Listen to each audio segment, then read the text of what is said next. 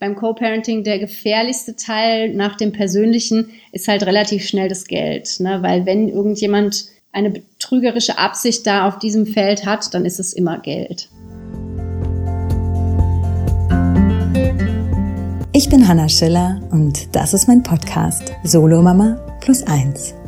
In meinem Podcast dreht sich alles um Singlefrauen mit Kinderwunsch und darum, wie es ist, wenn du ganz alleine Mutter wirst.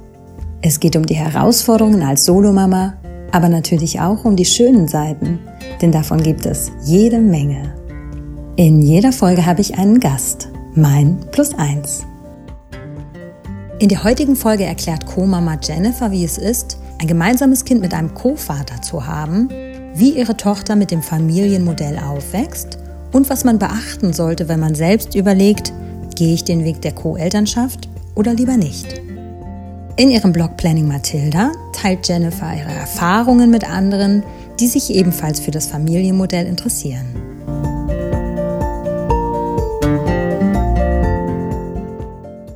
Ich habe ein Kind mit einem Freund. Wir waren kein Paar, wir sind kein Paar, wir werden auch kein Paar und haben aber trotzdem das Kind zusammen als Freunde. Und darüber gab mhm. es ganz wenig im Internet. Und da ich sehr, sehr, sehr verzweifelt war, als ich meinen Kinderwunsch hatte, habe ich gedacht, jetzt habe ich so schöne Erfahrungen damit gemacht, die teile ich mal mit anderen Frauen.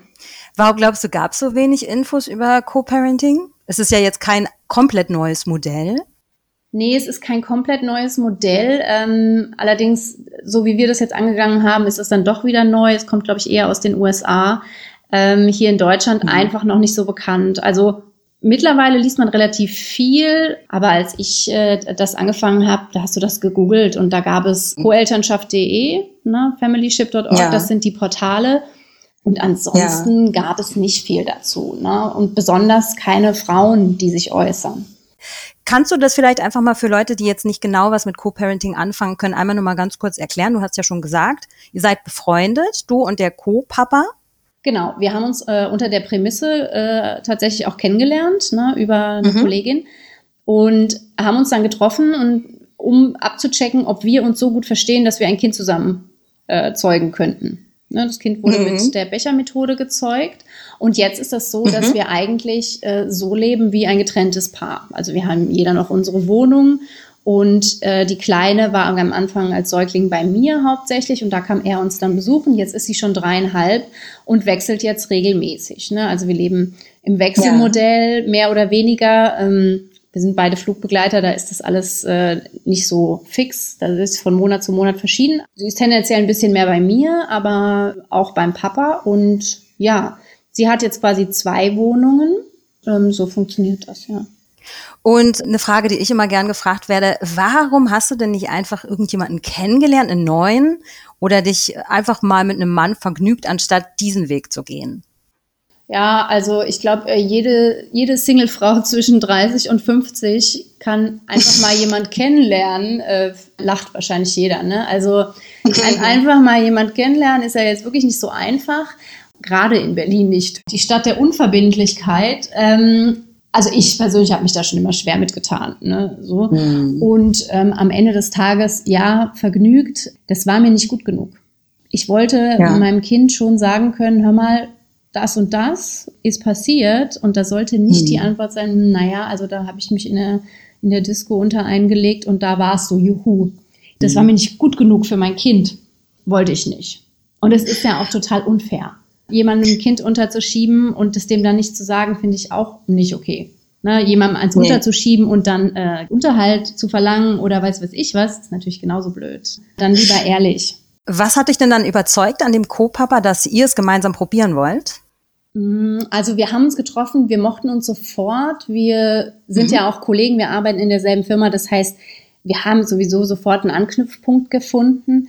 Wir sind sehr, sehr unterschiedlich, aber komplett also die Gegensätze liegen genau übereinander.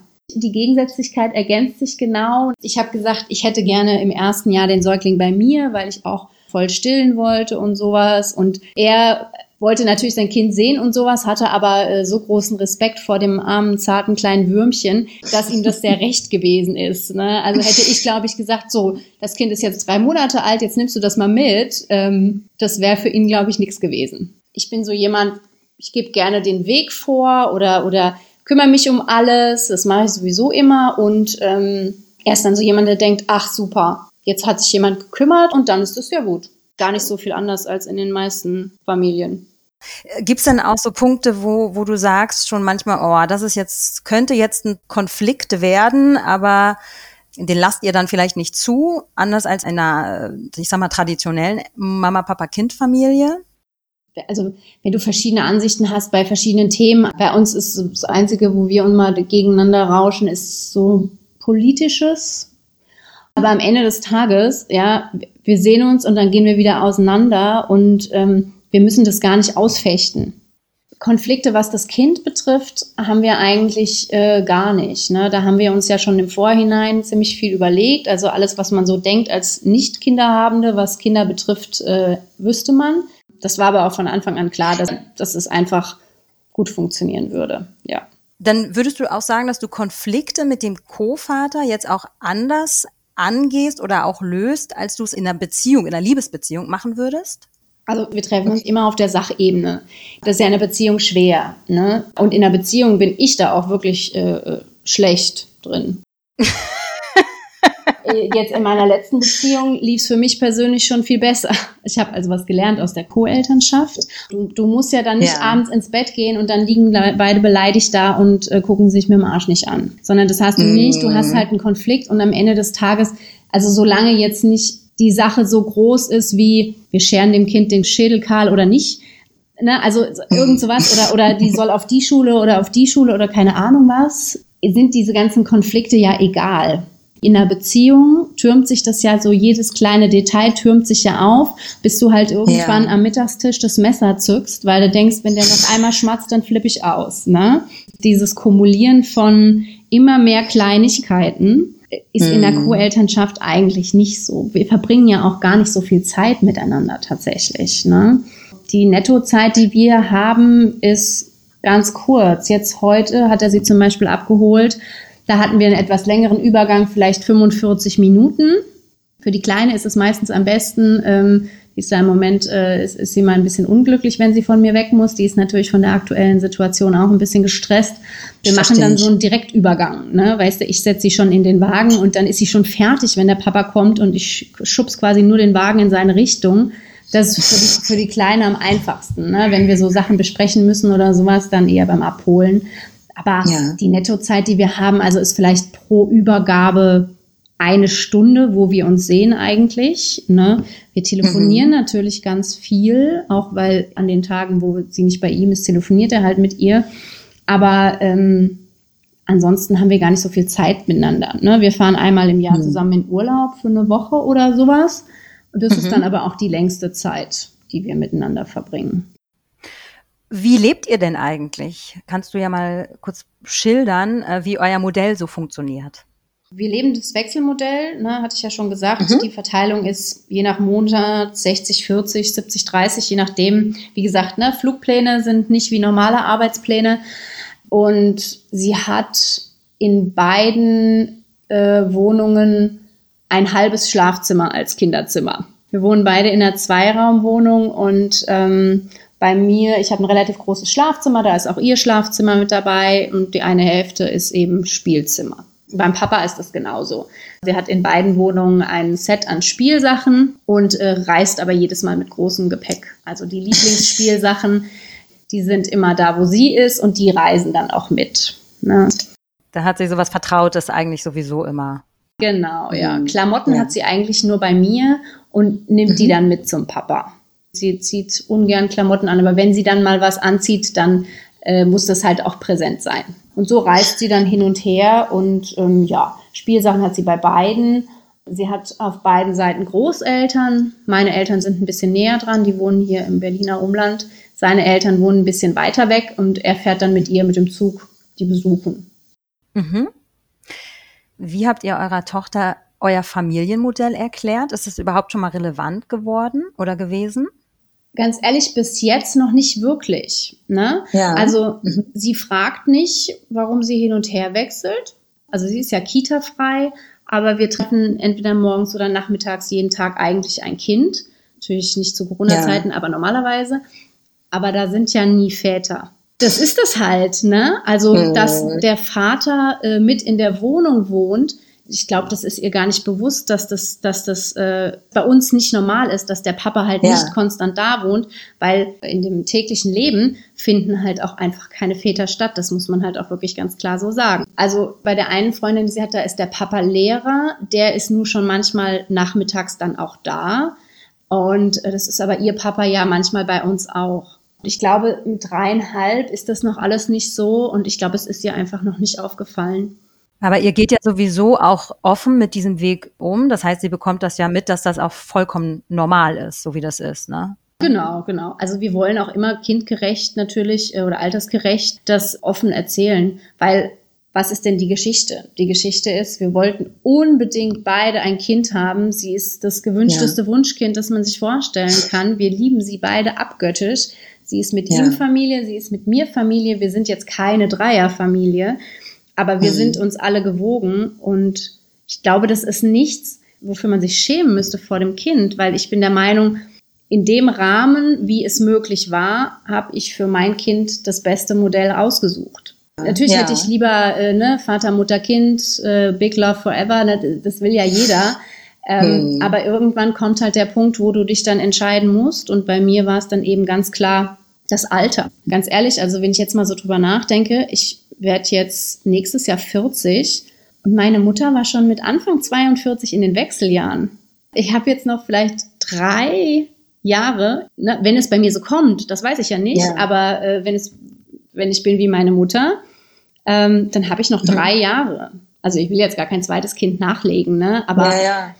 Dieses, oh Gott, ich bin 35, aber ich habe ja noch so lange Zeit, ist jetzt halt dann einfach, oh, jetzt bin ich 39, jetzt habe ich noch drei Jahre. Es geht halt einfach so krass schnell dass du halt irgendwann einfach ins Handeln kommen musst, weil sonst kann es halt schneller vorbei sein, als ähm, man sich das vorgestellt hat, auch einfach, ne? Hm.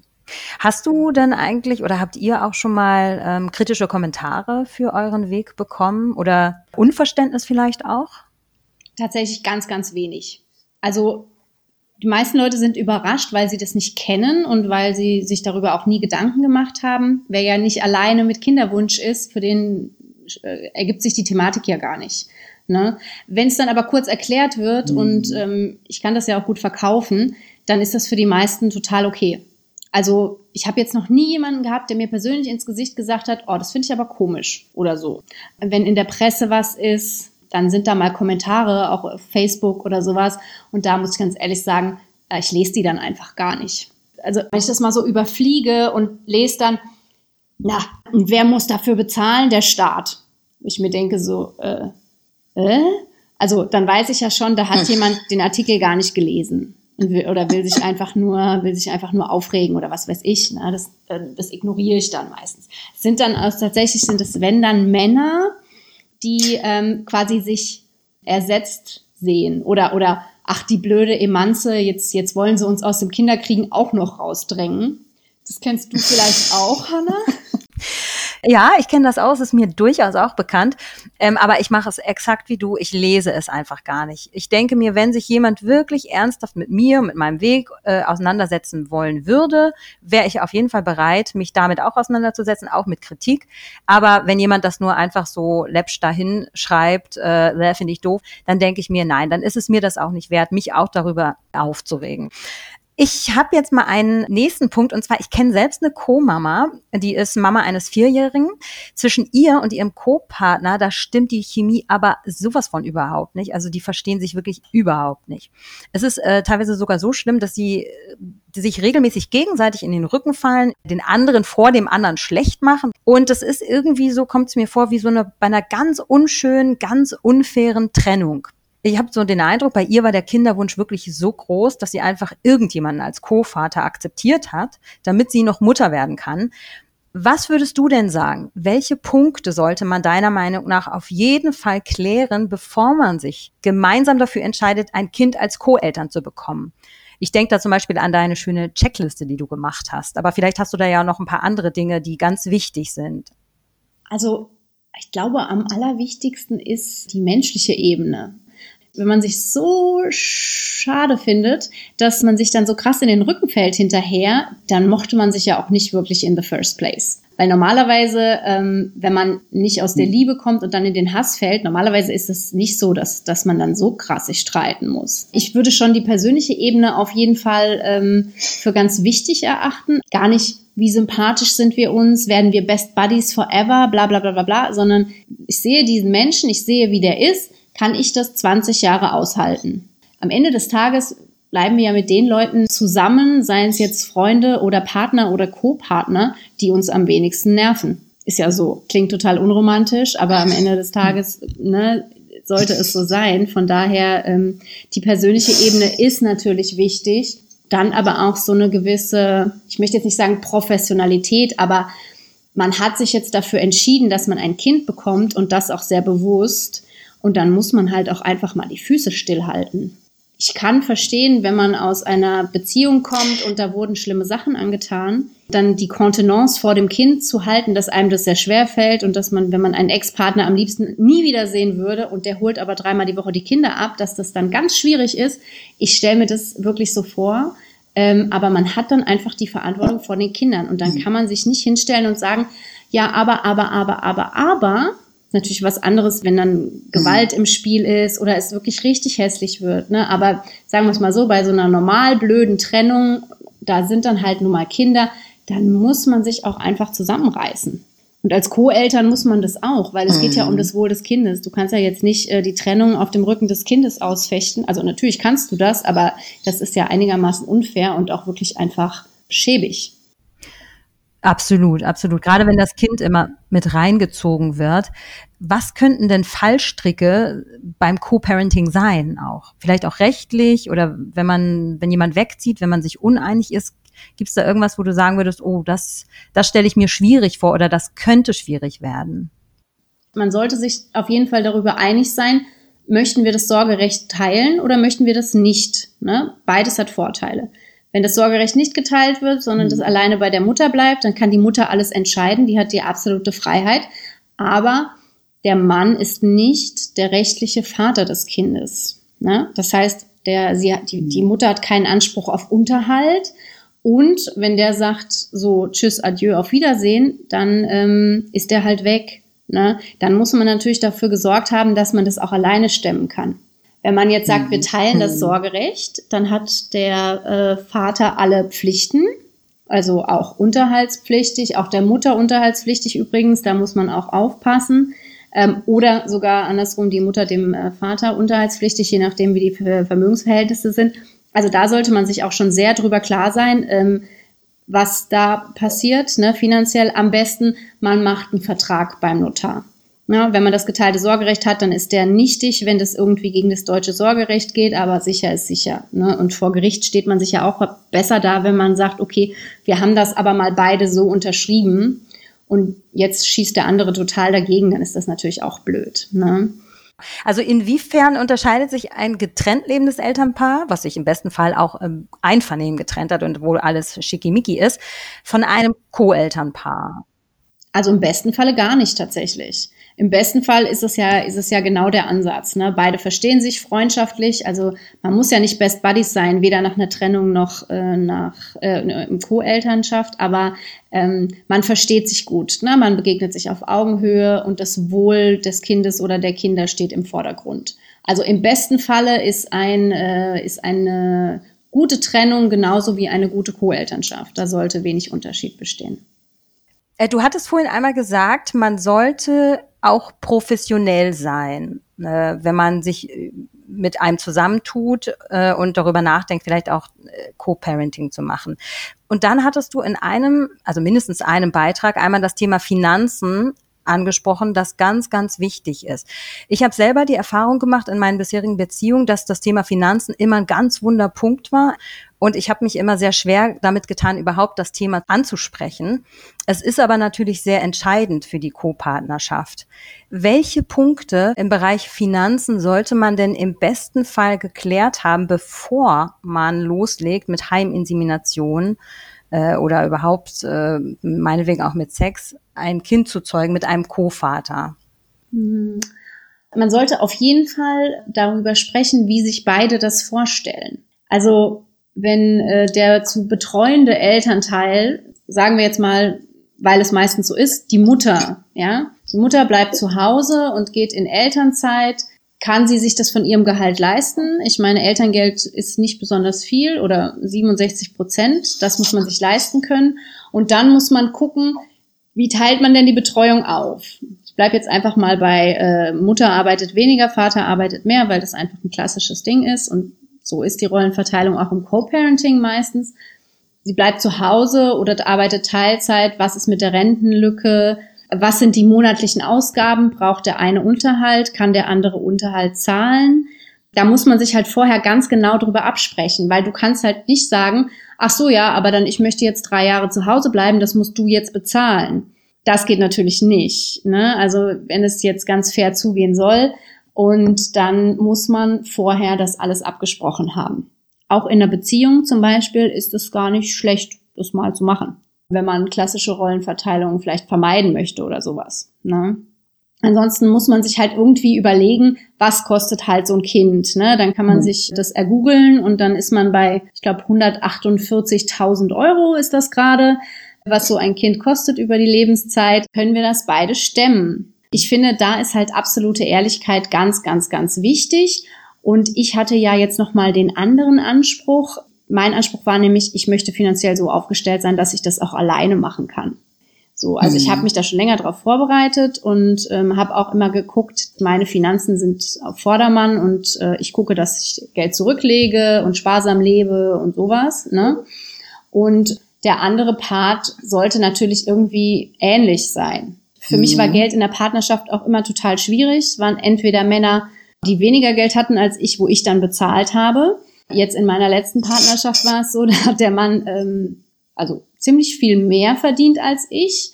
Ähm, es hat sich aber relativ schnell herausgestellt, dass jemand, der mehr verdient, nicht unbedingt mehr hat, sondern dann auch vielleicht mehr ausgibt. Und dann waren wir quasi ein Schwabe, ich, und jemand, der gerne Geld ausgibt, er. Und das führte dann zu ziemlichen Reibungen.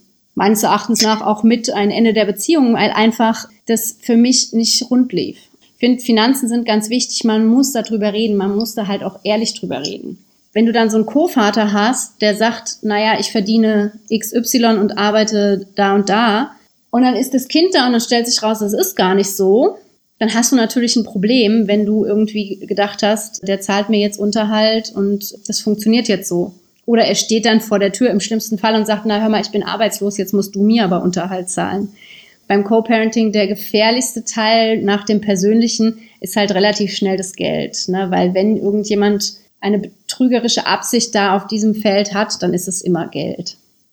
Ähm, du hattest deine Beziehung, die du ja während des Co-Parentings auch schon mal geführt hast. Würdest du denn sagen, dass es dann sinnvoll wäre, wenn du die Beziehung eingehst, auch schon das Thema Finanzen anzusprechen? Ich meine, das ist ja nicht unbedingt was, worüber man gleich als erstes spricht. Nee, da sollte man natürlich nicht als erstes drüber sprechen. Ne? Also bei uns hat sich das dann relativ schnell rauskristallisiert, vielleicht so nach sechs Monaten, dass es einfach auch ein Punkt ist, der nicht funktionieren wird, also hm. auf Dauer also eigentlich sollte es ja immer so sein, dass das auch ein Thema in der Beziehung ist. Du kannst natürlich auch eine Beziehung führen, da nie drüber reden und dann kriegst du Kinder miteinander und es ist unausgesprochen, dass die Frau zu Hause bleibt und dann bleibt die Frau zu Hause und kümmert sich um gar nichts, so der ganz klassische Fall. Und äh, mhm. dann lässt der Typ sich scheiden und dann steht die Frau doof da. Man sollte halt gucken einfach, dass man diese klassische, diese klassischen Fehler einfach vermeidet. Das ist ja auch nicht mehr zeitgemäß. Also die meisten Frauen arbeiten und dann sollten sie auch einfach gucken, dass sie sich mit Geld gut genug auskennen, dass sie damit umgehen können. Finanzbildung für Frauen, da tut sich ja Gott sei Dank viel, aber da ist auch noch ein langer Weg zu gehen. Ja, ja leider. Sieht man ja auch gerade in der aktuellen Zeit, äh, dass da noch Optimierungsbedarf auf jeden Fall besteht. Ja, also die Krise stemmen die Frauen, ne? Ja. Was würdest du denn sagen, wie man sich am besten auf eine Co-Elternschaft vorbereiten kann. Gibt es da irgendwie sowas? Hm, also ich glaube, man muss sich als aller allererstes ganz sicher sein, ja. was man überhaupt selber möchte. Ne? Ich finde es sogar wichtig sagen, warum möchte ich denn das Kind? Soll mir das Kind den Partner ersetzen oder äh, was ist denn da die Motivation? Und wenn ich das geklärt habe und dann weiß ich ja, was ich möchte. Und wenn ich, mhm. ähm, wenn ich genau weiß, was ich will, dann kann ich das jemand anderem gegenüber auch äh, präsentieren und verkaufen. Wenn ich mir sicher bin, so und so und so möchte ich das machen und ich könnte das zum Beispiel auch alleine machen, das gibt immer eine Sicherheit, ne, das empfehle ich immer. Ähm, mhm. Aber trotzdem, wenn man für sich selber genau weiß, was man möchte und sich halt mit dem Konzept muss man sich natürlich auch auseinandersetzen. Ne? Aber mittlerweile gibt es wirklich viele Infos. Also wenn man das googelt, dann findet man viel dazu. Ja, das ist ja auch das Gute am Internet. Es äh, hat ja nicht nur Tückisches. Manche Sachen sollte man ja lieber nicht googeln. Aber das darf man ruhig. Und wenn man dann auf deinen Blog Planning Matilda kommt, ist es ja auch nicht so verkehrt. Genau, wenn man bei mir landet, dann hat man schon mal ganz viele Infos. Ähm, also ich versuche nicht nur das Persönliche zu beschreiben, wie das so läuft, sondern eben auch alles irgendwie abzudecken, was geht. Und man kann sich auch immer bei mir melden zum Beispiel. Also es darf mir auch jeder eine E-Mail schreiben, sehr gerne, und mich fragen. Ne? Das machen auch wirklich viele Frauen.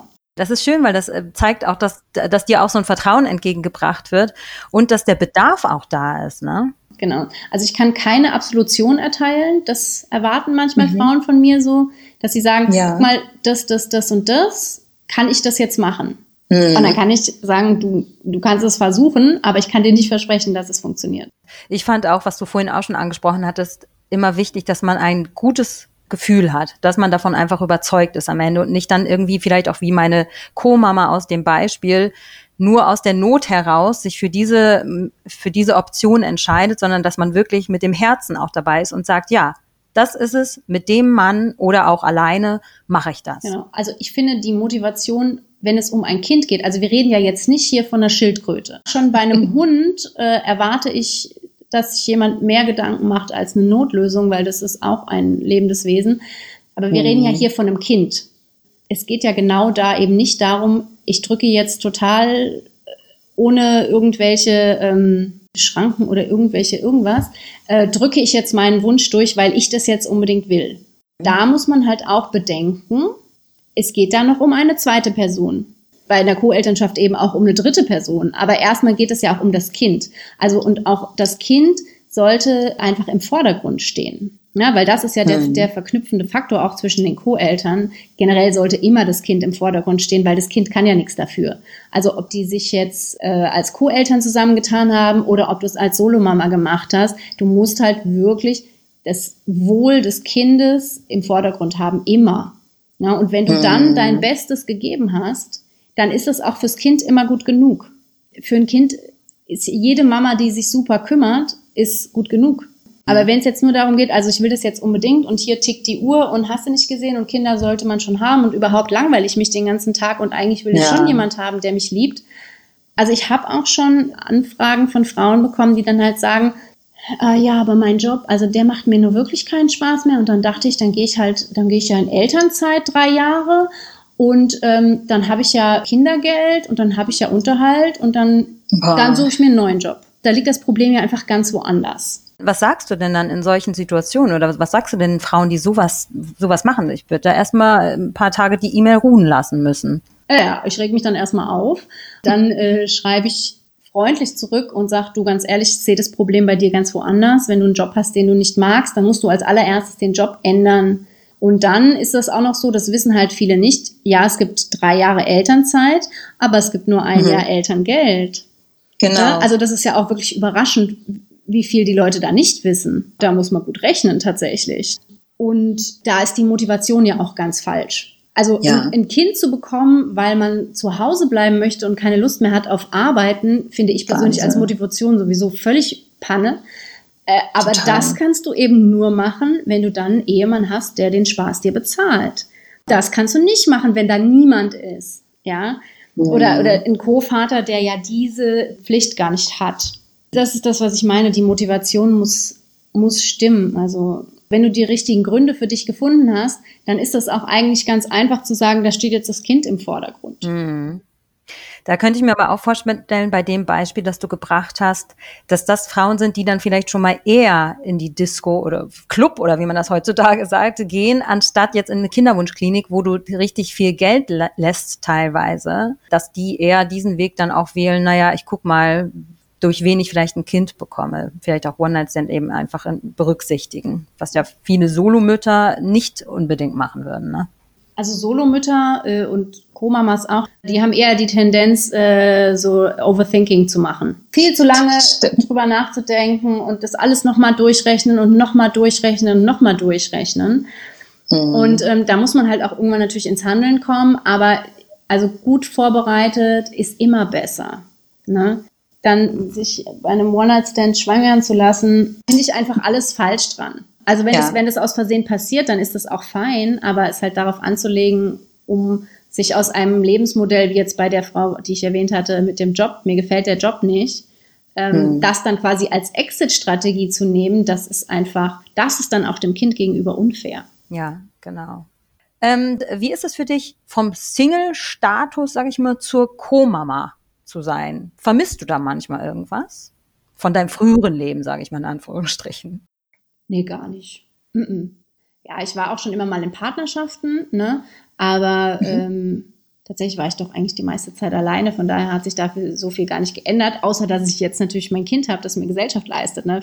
für mich ist das, ist das positiv. Und ansonsten, nee, für mich hat sich wirklich nicht so viel geändert, ne? weil ich war noch nie ähm, ein Clubgänger war auch nie in Bars oder sowas. Ich war immer eher so der langweilige Typ, glaube ich. Ne? Für mich hat sich gar nicht so viel geändert. Und auch alle jetzt hier auch Corona, ne? Also alle so, oh Gott, und dann das und, und ich dachte, okay, das habe ich das letzte Mal vor sechs Jahren gemacht. Also ich war so froh, als ich dann so Mitte 20 war und für mich sagen konnte, so, also in eine Disco Damals ging man auch noch in die Disco. In der Disco mhm. muss ich einfach nicht mehr gehen. Vor sieben Jahren war ich einmal im Berghain, weil ich da einmal unbedingt reingehen wollte. Und das war Sonntagnachmittag um 15.30 Uhr, wo sie dann halt so uncoole Menschen wie mich auch manchmal eventuell vielleicht reinlassen du vermisst nichts. Du hast wahrscheinlich auch einfach alles schon erlebt, was du, was du vorher wolltest. Genau, ich war, ich war quasi fertig. Ne? So, ich war dann mit ja. Anfang 30 war ich fertig. Da habe ich, da war ich äh, in jedem Land, wo ich jemals hin wollte. Da habe ich drei Urlaube, die ich jemals machen wollte, gemacht. Äh, ich war dann fertig.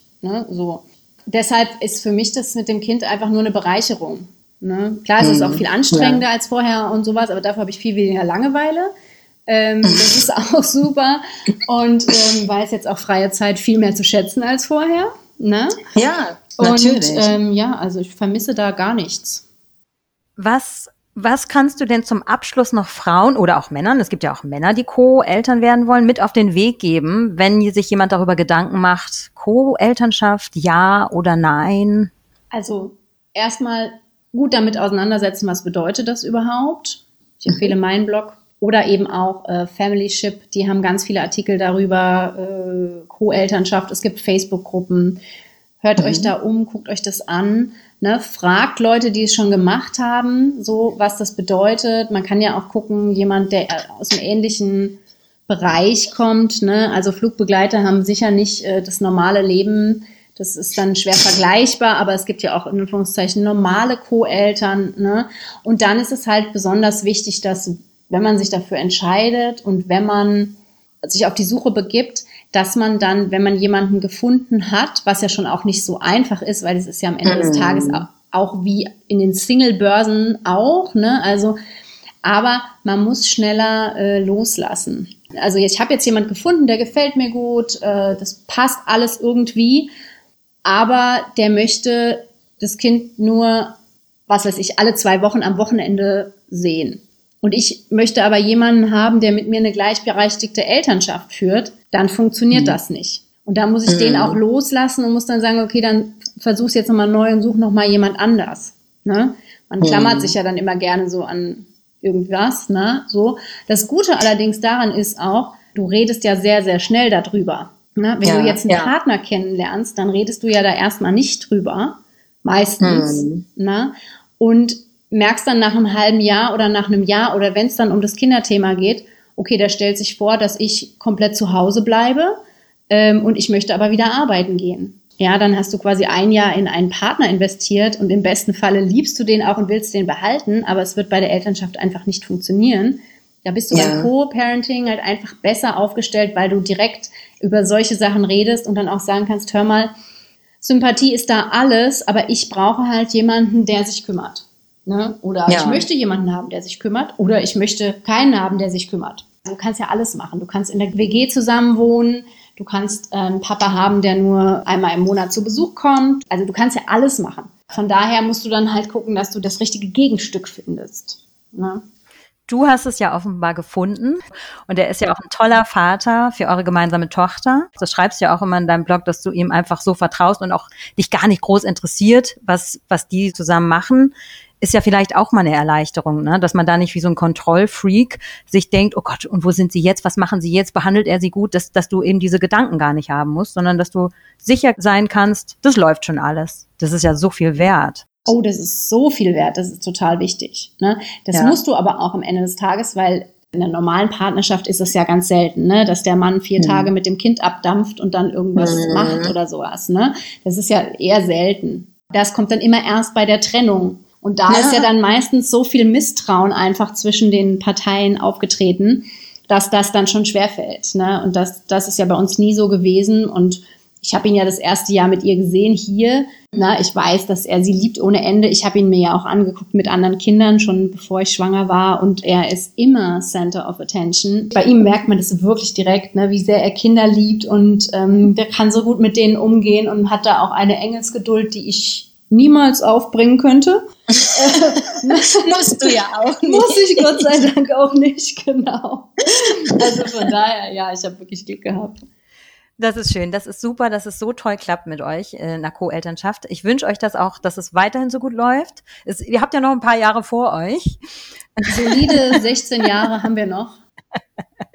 euch weiterhin alles Liebe.